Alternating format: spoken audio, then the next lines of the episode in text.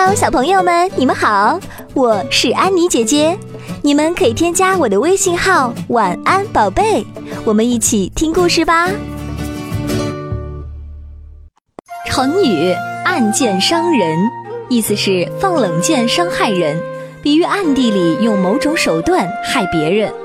出自宋刘言《耳言》卷六。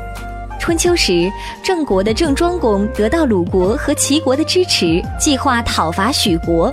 许国是一个小国，在今河南许昌市。那年夏天五月里，郑庄公在宫前检阅部队，发派兵车。一位老将军尹考叔和一位青年将军公孙子都，为了争夺兵车吵了起来。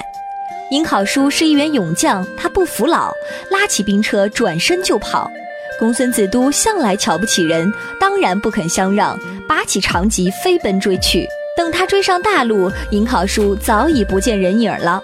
公孙子都因此怀恨在心。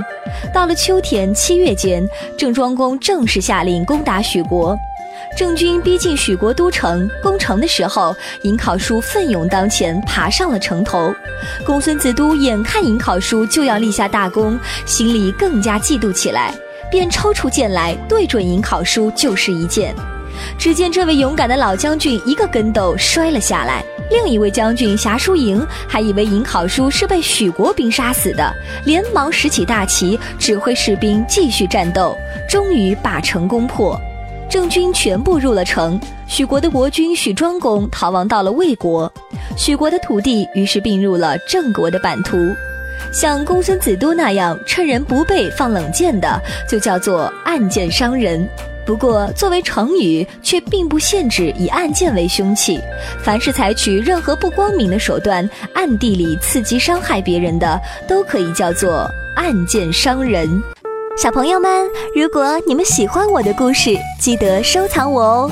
我会在每周二、四、六晚上的十八点更新。我是安妮姐姐，拜拜。